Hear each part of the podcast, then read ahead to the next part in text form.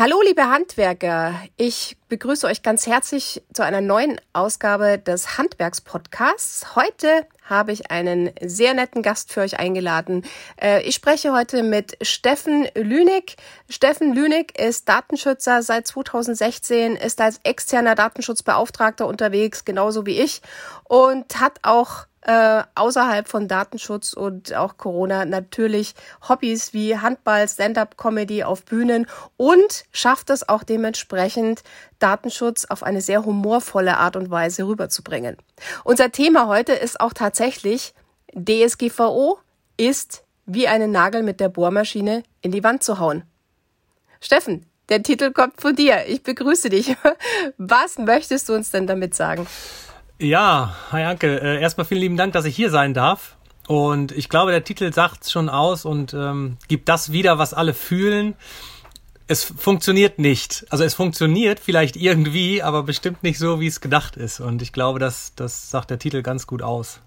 Ja, das das Problem ist auch, wenn man sagt, wie, wie ist es gedacht? Ähm, wer hat sich das gedacht und für wen ist es denn gedacht? Und da scheiden sich sehr, sehr oft die Geister. Und gerade meine Handwerkskunden, das ist ja der Bereich, wo ich datenschutzmäßig unterwegs bin. Du bist da, glaube ich, ein bisschen anders unterwegs, oder? In welchem Kundenbereich bist du unterwegs?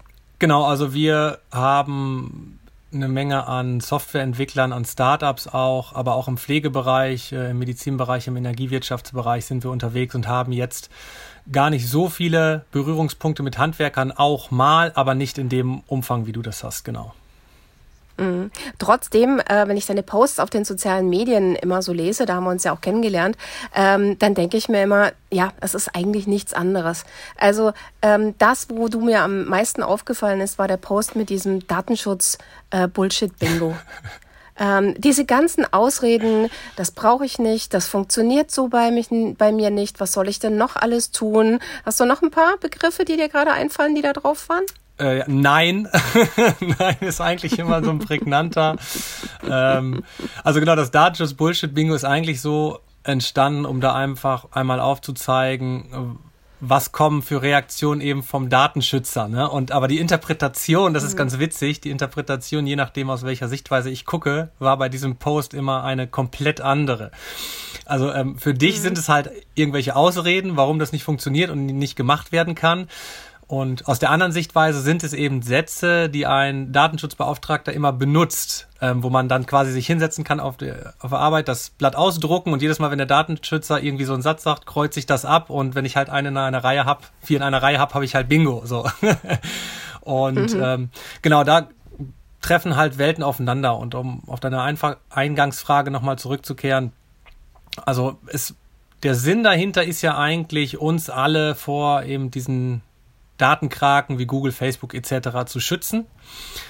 Und hinten raus ist halt genau das Gegenteil entstanden, dass eben die, gegen die es gedacht war oder für die es gedacht war, ähm, sich genug Anwälte leisten können, genug Rücklagen bilden können, um das Thema weitestgehend zu ignorieren. Und da es natürlich ein einheitliches Gesetz ist, trifft es bis auf den Handwerker jeden, der sich dann darum kümmern muss auf einmal. Und äh, die Sache ist halt komplett nach hinten losgegangen. Deswegen ist da extrem viel Unmut auch entstanden und auch zu Recht. Und da verstehe ich jeden gut, der sagt, ähm, das Dingen äh, kannst du knicken. Ne? Also was, was, was soll ich damit? Ich äh, brauche meinen mein Hammer und nicht meine Bohrmaschine für den Nagel. so, und mhm. da ist das auch, glaube ich, so ein bisschen unsere Aufgabe, dafür zu sensibilisieren und das rauszusuchen, was ist denn wirklich wichtig für dich, Ne? Was ist für dich, lieber Handwerker, wirklich wichtig und was solltest du auch tun und ähm, was kann man ignorieren?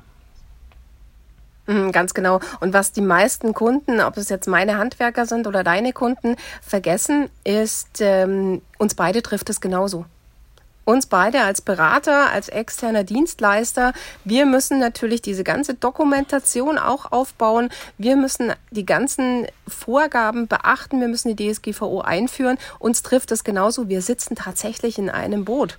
Und ähm, da weise ich gerne auch auf einen weiteren Post von dir hin, dass was, was ist es eigentlich? Was denken die Leute, was Datenschutz ist? Und du hast das sehr schön dargestellt. Die denken, naja, es hat irgendwas mit Computer zu tun und äh, es ist eigentlich ganz viel oder nahezu alles verboten. Was ist es denn wirklich? Du hast ja bei mir gestern auch einen Post kommentiert. Es ist ganz viel Vertrauenssache. Also wenn ich als Unternehmer den Datenschutz umsetze, dann können mir meine Mitarbeiter und meine Kunden vertrauen. Ist dem wirklich so? Genau, also ähm, schön, dass du den Post auch nochmal ansprichst, weil das habe ich halt äh, am meisten mitbekommen. Wenn die Leute an Datenschutz denken, dann denken sie zum einen, das trifft nur den Computer und zum anderen ist es einfach äh, ein Verbot. Also Datenschutz assoziieren die ja immer mit Verbot. Und das ist ja, es geht ja um was ganz anderes. Und zwar geht es auch um das Vertrauen der Kunden, Lieferanten, der Mitarbeiter. Denn auch wenn mir das vielleicht nicht so wichtig ist, äh, wo die Daten überall landen, die ich habe, im, die ich im System habe, heißt das ja noch längst nicht, dass den Kunden und den Mitarbeitern und den Lieferanten das egal ist, wo ich diese Daten überall hinstreue. So.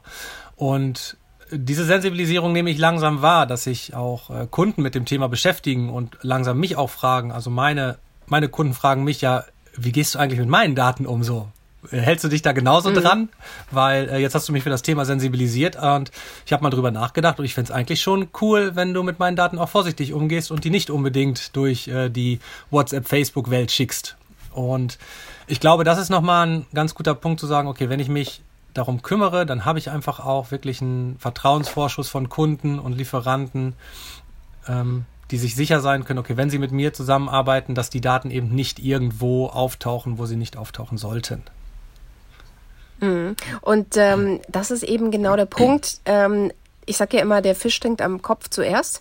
Das heißt, mit der Führung steht und fällt das Ganze. Und es ist nun mal ein Gesetz, wie alle anderen auch. Und das ist genauso doof wie Steuern zahlen.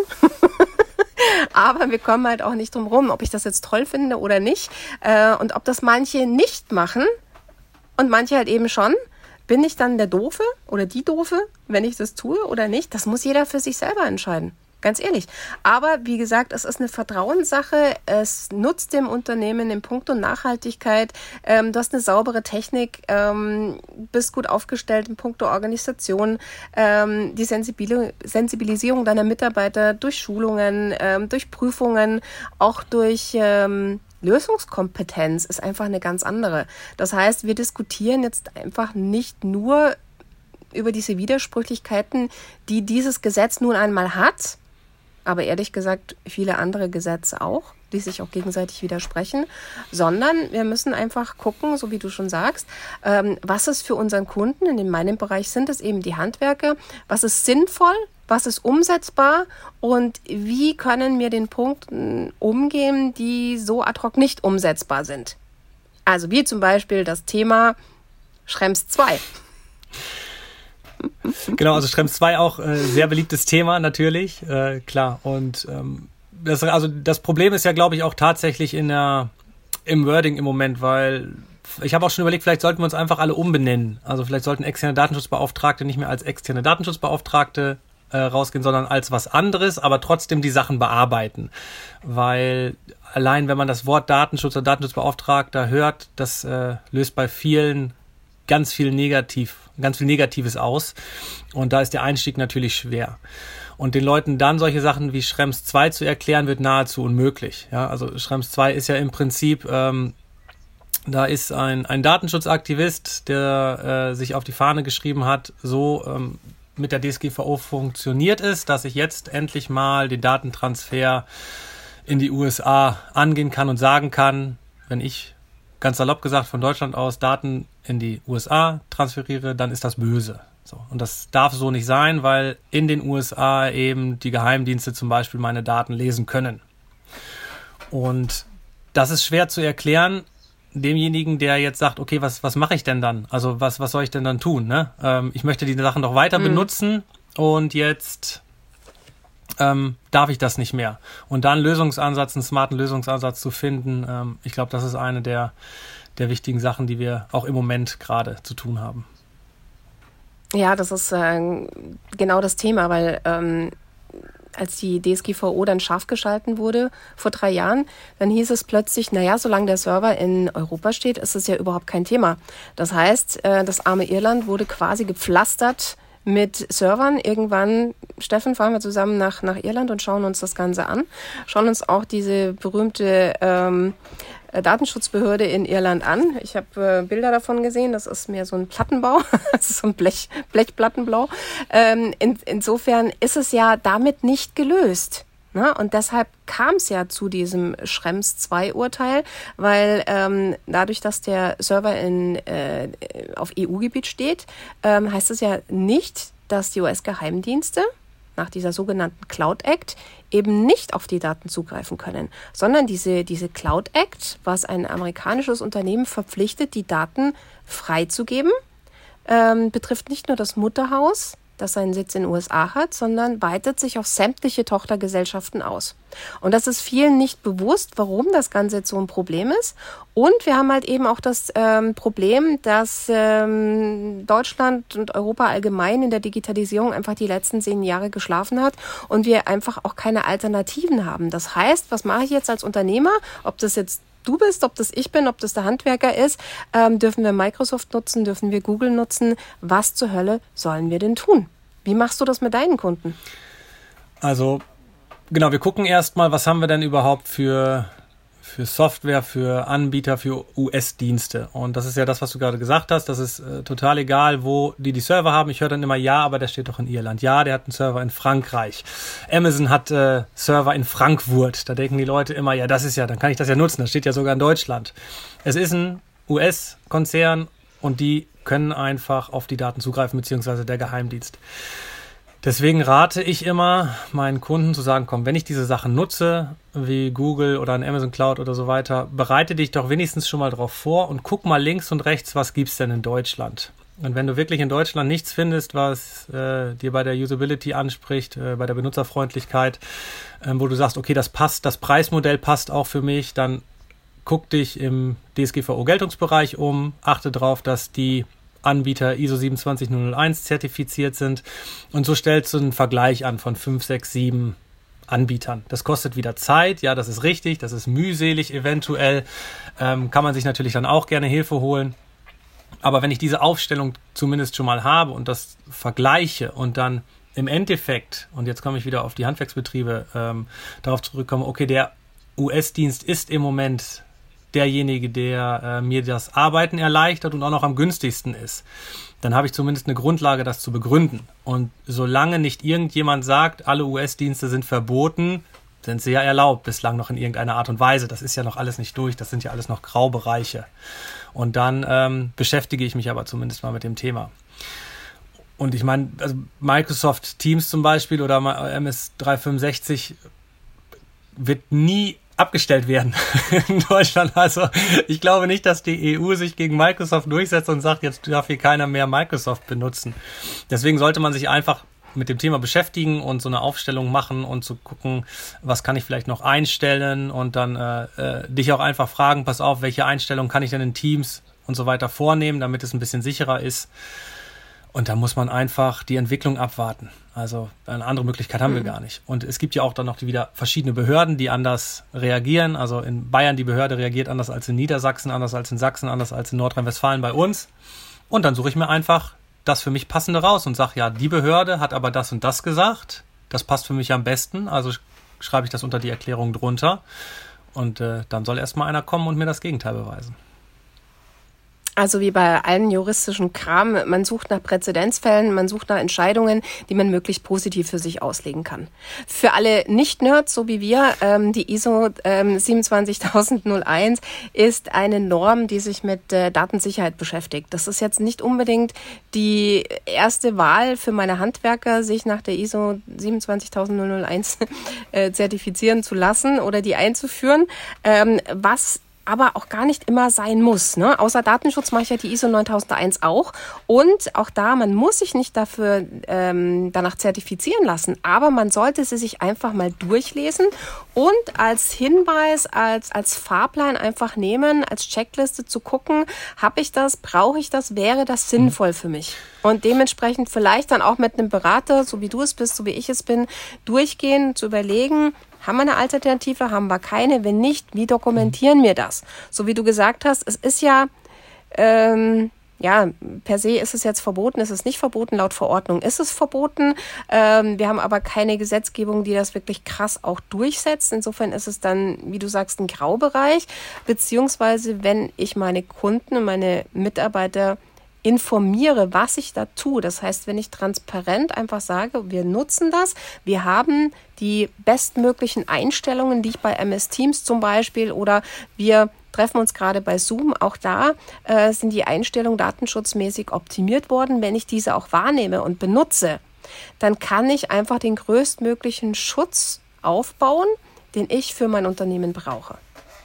Genau, also mit der ISO 27001, mit dieser Norm meinte ich auch nicht, dass jetzt die Handwerksbetriebe sich damit beschäftigen sollten. Das willst du im, im Hintergrund parallel mitmachen für deine Kunden. Äh, das geht ja mhm. Hand in Hand, das mache genau. ich genauso. Ähm, nur wenn man jetzt andere Alternativen von eventuell Rechenzentren oder äh, Cloud-Anbietern sucht, da sagte ich, wenn man da vielleicht einen Anbieter hat, da sollte man, und der ist, äh, der ist nicht 27001 zertifiziert, dann sollte man sich vielleicht nach einem anderen umgucken. Ähm, das kann man ja einfach auf der Internetseite mhm. oder in der Beschreibung ähm, herausfinden. Dass man, also die sollen jetzt nicht alle, sollen nicht alle ISO machen, die ganzen Landwerker. Das wäre etwas, das wäre wieder unverhältnismäßig tatsächlich, ja. Das wäre zu viel, aber ich sollte mir nicht nur einen Cloud-Anbieter suchen, sondern ich sollte mir auch einen externen IT-Dienstleister suchen, der sich einfach damit auskennt. Ne? Ob du und ich das jetzt in der Beratung im Hintergrund läuft das natürlich immer bei uns mit, muss ja. Mhm. Ne? Die ganzen technisch-organisatorischen Maßnahmen kommen ja aus der 27001 beziehungsweise sind da sehr gut aufgestellt und äh, wenn man den Empfehlungen folgt, dann hat man schon sehr viel ähm, gewonnen. Aber ähm, die meisten Unternehmer betreuen ja ihre IT nicht selber. Dementsprechend sollten die Dienstleister, die sie, die sie sich suchen, ähm, sehr gut aufgestellt sein und nicht auch die Meinung haben, ach, das ist doch alles Quatsch, das machen wir nicht, wird schon nichts passieren. das sieht man ja dann an den Datenpannen, an den Hacking-Angriffen und äh, ja, an der Ransomware. Wenn ich dann erstmal meine Daten verschlüsselt habe und äh, weiß nicht, wie ich da wieder drankomme, dann sieht das schon anders aus. Genau, also auch IT-Dienstleister müssen sich ja eben an die DSGVO halten. Das ist ja äh, die Krux an der Geschichte. Und auch da gibt es welche, die sagen, interessiert uns nicht. Und es gibt halt welche, die sagen, okay, wichtiges Thema, besonders für unseren Themenbereich, wir halten uns selber ähm, extrem gut dran. Also geben wir das unseren Kunden auch weiter. Das sollte man ausfiltern. Und wenn wir jetzt von extern, jemandem externes sprechen, der sich um die IT kümmert, dann sollte man da auch schon gut gucken, wen man nimmt und tatsächlich auch einen Fachmann nehmen. Weil ich habe es zum Beispiel in Pflegeheimen erlebt, da hatten wir dann eine Bestandsaufnahme vor Ort und ich hatte dann einen Termin mit dem ähm, IT-Administrator und der meinten, ja, das ist äh, jemand anderes hier nicht aus dem Haus, der kommt in seiner Mittagspause um 13 Uhr vorbei. Und dann habe ich dann gedacht, der kommt in seiner Mittagspause, also der macht so eine Bestandsaufnahme während seiner Mittagspause. Das ist ja nicht schlecht. Und dann mhm. kam der durch die Tür und der hatte halt so ein, so ein so ein Blaumann für Gartenarbeiten an, also ein Blaumann in Grün. Und hatte noch mhm. überall Gras an den Händen. Und das war einfach irgendein Bekannter, der äh, sich ja. für Computer interessiert. so, der mhm. hatte seine Mittagspause von seiner Gartenlandschaftsbaufirma da, ist der vorbeigekommen und wo, hat da meine Fragen beantwortet. So, und der hat die IT bei denen gemacht, ein Landschaftsgartenbauer. Und das ist halt auch nicht Sinn und Zweck der Sache, jemand externes zu nehmen. Also, ähm, aber es kommt halt auch Das vor. ist genau das, was ich was ich oft sehe, ne? Der Freund von einem Bekannten, von einem Schwager, von einem Neffen, äh, der macht gern, der macht gerne Computer. Genau. Also, irgendwas, äh, ich möchte irgendwas genau. mit Computern machen. mhm. Und äh, das, liebe, liebe Zuhörer, bitte, bitte nicht. Ich weiß, ein guter ITler kostet Geld. Ein guter Datenschutzbeauftragter im Übrigen auch. Aber wir müssen uns weiterbilden, genau wie die ITler. Wir müssen am Puls der Zeit sein. Und äh, das ist einfach äh, durch die ganzen technischen Anforderungen, die sich auch wahnsinnig schnell ändern, ähm, ein Fulltime-Job. Das kann ich nicht in meiner Mittagspause machen, weil ich mich so ein bisschen dafür interessiere. Das funktioniert einfach nicht. Ja, ich ja? muss halt, wenn ich ähm, besonders im Handwerk sage, okay, ich möchte jetzt die Digitalisierung mitgehen. Es gibt ja auch bestimmt Handwerksbetriebe, die sind noch nicht so digital aufgestellt. Äh, ich hatte ähm, Kontakt zu einem, die hatten einen Laptop und da war Excel drauf und alles andere haben die halt irgendwie über Papierformulare und so weiter noch gemacht. Das ist jetzt eher weniger digital. Aber wenn ich diesen Weg mitgehen möchte, dann muss ich mich einfach zwingend um diese Themen kümmern und entweder bilde ich selber Fachleute in den Bereichen aus, IT und Datenschutz und Informationssicherheit, das geht ja auch. Oder aber äh, ich entscheide mich halt für externe und ähm, das muss jeder für sich selber entscheiden, aber wichtig ist, dass man, dass man das macht, weil sonst wird man kurz- bis mittelfristig da ja, auf, auf den Mund fallen. Schiffbruch erleiden. Es ist, das ist genau der Punkt. Viele sagen, naja, ähm, ich mache das intern. Meine Bürodame, die macht das so mit. Und da war ich immer davor, weil ähm, du machst das jetzt schon einige Jahre. Ich mache es tatsächlich seit 1990. Es war eines meiner Schwerpunkte im Informatikstudium. Ähm, Datenschutz ist jetzt nicht so eingängig wie, äh, ich werde jetzt Foodblogger auf Instagram, wenn ich gerne koche.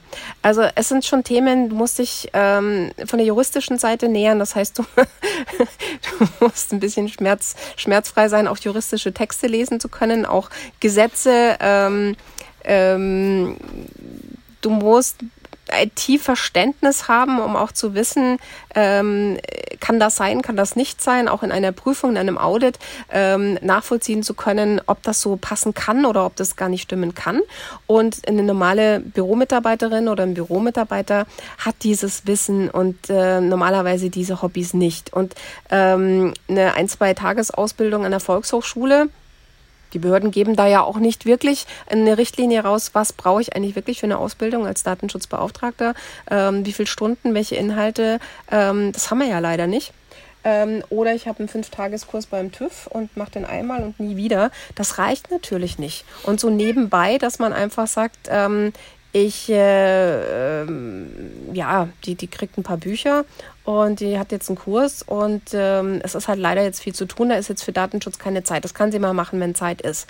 Das erlebe ich leider sehr mhm. oft und das funktioniert eben nicht. Also es müssen fest definierte Zeiten sein. Am Anfang natürlich mehr, bis die ganze Dokumentation erstellt ist, bis das Ganze wirklich im Alltag umgesetzt und lebbar ist.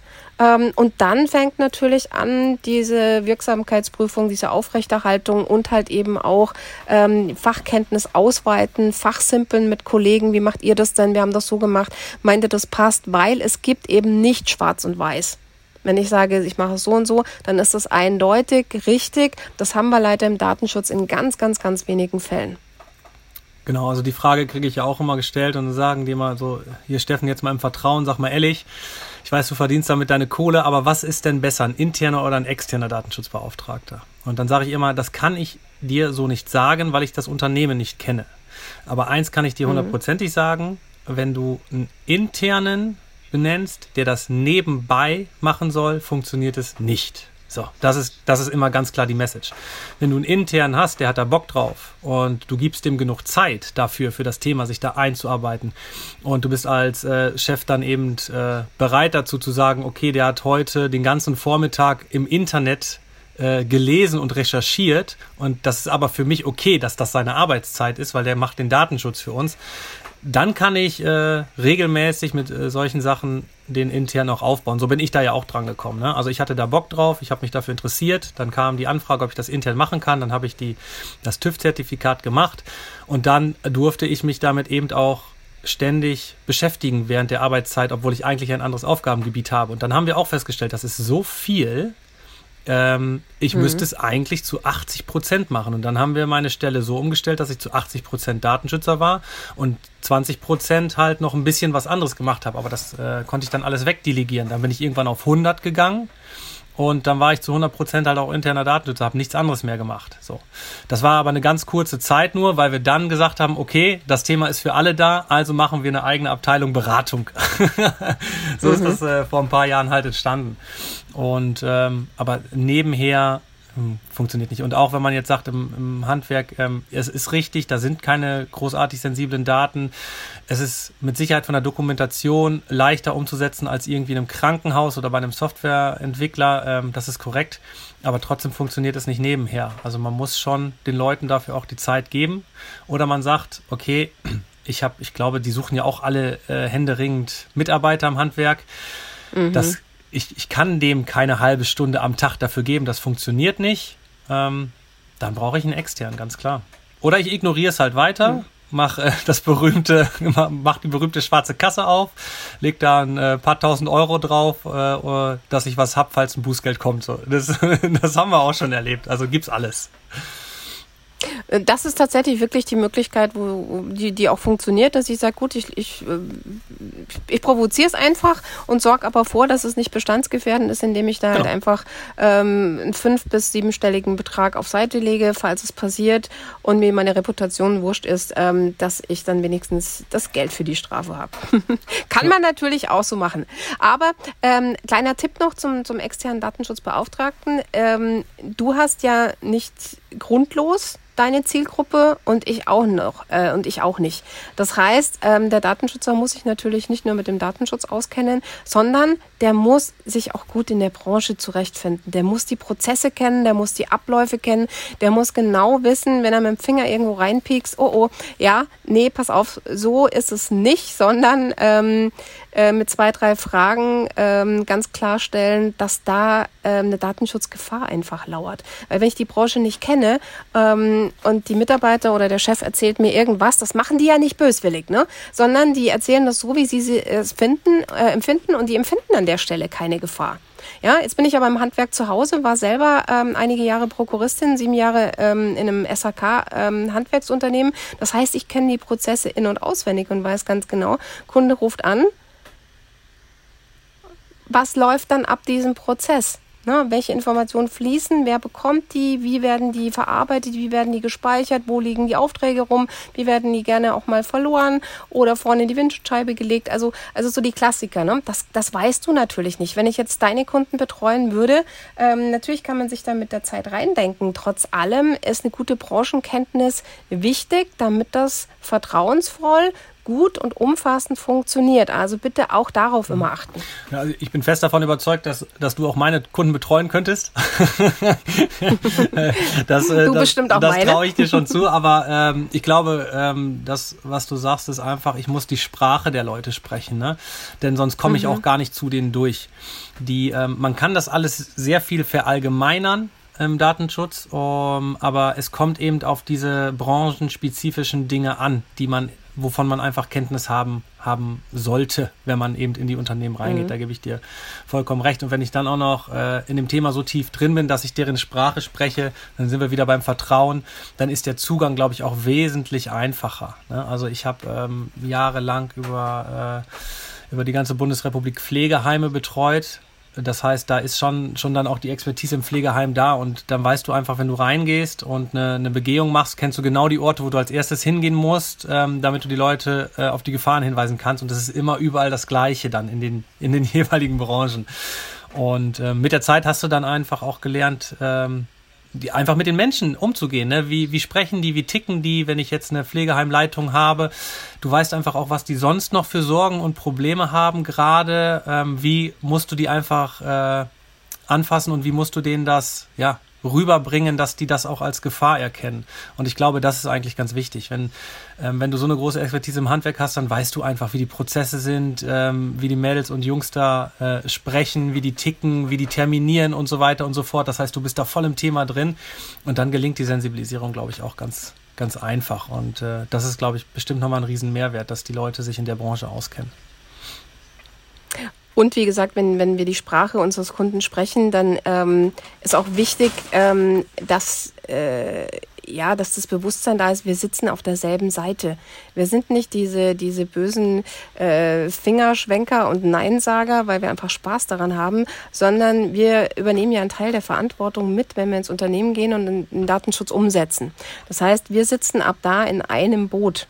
Also wir sind Ratschlaggeber, wir sind Problemlöser, wir sind Lösungsfinder und ähm, dementsprechend, ich freue mich immer total, wenn ich nach einer Unterweisung ähm, ein, zwei Stunden oder Tage später einfach eine E-Mail e oder einen Anruf bekomme von einem Mitarbeiter, ich habe da mal eine Frage. Ja, teilweise auch wirklich privat ähm, oder ähm, im Unternehmen meiner Frau mhm. oder was ich auch wirklich äh, gerne habe und auch anbiete, ist, ähm, dass ich ähm, kostenfreie Beratung, Datenschutzberatung für Vereine mache. Weil Vereinsarbeit ist einfach wichtig und den Leuten ist nicht klar, dass sie als Vereinsvorstand dieselben Rechte haben, genauso in der Haftung stehen wie ein Unternehmer. Und äh, dementsprechend ist auch das wichtig. Ähm, liebe Leute da draußen, meldet euch, wenn ihr eine Frage habt. Ja, also wir stellen nicht gleich wie ein Jurist ähm, eine vierstellige Rechnung aus für eine Frage. Ähm, oft ist es in, in einem guten Telefonat einfach schon mal getan, ähm, dass man bestimmten Prozess entschärft. Und ansonsten, ähm, wir sitzen in einem Boot. Ja, wir sind nicht die Verbieter, ähm, die Spaßbremsen. Nein, sind wir nicht. Wir wissen, wie der Hase läuft heutzutage. Auch wir sind auf den sozialen Medien unterwegs. Auch wir kennen ähm, Dinge wie Facebook Pixel. Ähm, was macht man damit? Wie macht man das? Und wie kann man es möglichst datenschutzkonform einsetzen? Also dementsprechend ähm, meldet euch bei uns wenn ihr Fragen habt. Ähm, wir hoffen, dass wir mit dem Podcast jetzt auch ein bisschen zeigen konnten, a, wir sind auch nur Menschen, b, wir sind eigentlich ganz sympathisch, also ne? äh, c, es ist machbar und ähm, ja, um zur Eingangsfrage zurückzukommen, DSGVO ist wie ein Nagel mit der Bohrmaschine in die Wand zu hauen, äh, geht uns genauso, aber wir halten den Nagel mit euch fest. Ja, und wir gucken, welche Bohrmaschine hat einfach ähm, das stabilste Gehäuse, damit wir diesen blöden Nagel dann auch da reinkriegen. Damit wir euren Datenschutz dann wirklich daran aufhängen können. Zum Schutz für euch, zum Schutz fürs Unternehmen und halt eben Vertrauenssache für eure Mitarbeiter und für eure Kunden. Steffen, hast du noch einen Schlusssatz? Ja, und zur Not bringen wir den Hammer einfach mit, ne? Also das ist ja auch kein Problem. Aber ähm, genau, einfach, äh, es findet auch ein Wandel innerhalb der Datenschützer statt. Ähm, man erwartet vielleicht immer noch den Anzug mit Krawatte und der Schreibmaschine unter den Arm. Ich glaube, wenn äh, die Leute uns jetzt sehen könnten, dann würden sie verstehen, dass es nicht mehr so ist und ähm, einfach über die sozialen Medien ähm, ansprechen, anschreiben, mal eine Frage haben. Ich kenne kenne keinen, ich habe keinen Datenschützer bislang kennengelernt, der direkt bei solchen Anfragen irgendwie ein Angebot oder eine Rechnung stellt, weil wir freuen uns einfach, wenn Leute außerhalb dieses Bereiches sich mit uns über Datenschutz unterhalten. Und das ist uns mhm. einfach eine Freude, wenn Menschen, die sich damit nicht beschäftigen, auf einmal zu uns kommen und Fragen stellen. Und deswegen sind wir dankbar um jede Diskussion, um jedes Gespräch, das einfach äh, aus, dem, aus dem Nichts heraus oder über die sozialen Medien entsteht. Hm, und äh, uns macht das tatsächlich Spaß. Kaum zu glauben, aber, aber wahr. Und äh, was Steffen schon angesprochen hat, wir beiden Nerds mit Brille und schwarzem T-Shirt, typische IT-Outfit, sitzen wir hier. Ihr könnt uns nicht sehen, aber ich hoffe, das Hören hat euch genauso Spaß gemacht wie äh, für uns das Einsprechen. Ähm, ja, ich blende unsere Kontaktdaten unterhalb des Podcasts im Text ein, wie gehabt. Und wenn ihr Fragen habt, ähm, klar, auch wenn es äh, jetzt nicht unbedingt aus dem Handwerk ist, ähm, der, der Steffen beantwortet genauso gerne eure Fragen wie ich auch. Steffen, ich danke dir ganz herzlich für deine Zeit. War ein unterhaltsames, klasse Gespräch mit dir und äh, ich freue mich auf unsere weitere Zusammenarbeit. Vielen Dank, hat mir Spaß gemacht. Bis zum nächsten Mal. Bis dann. Ciao. Ciao.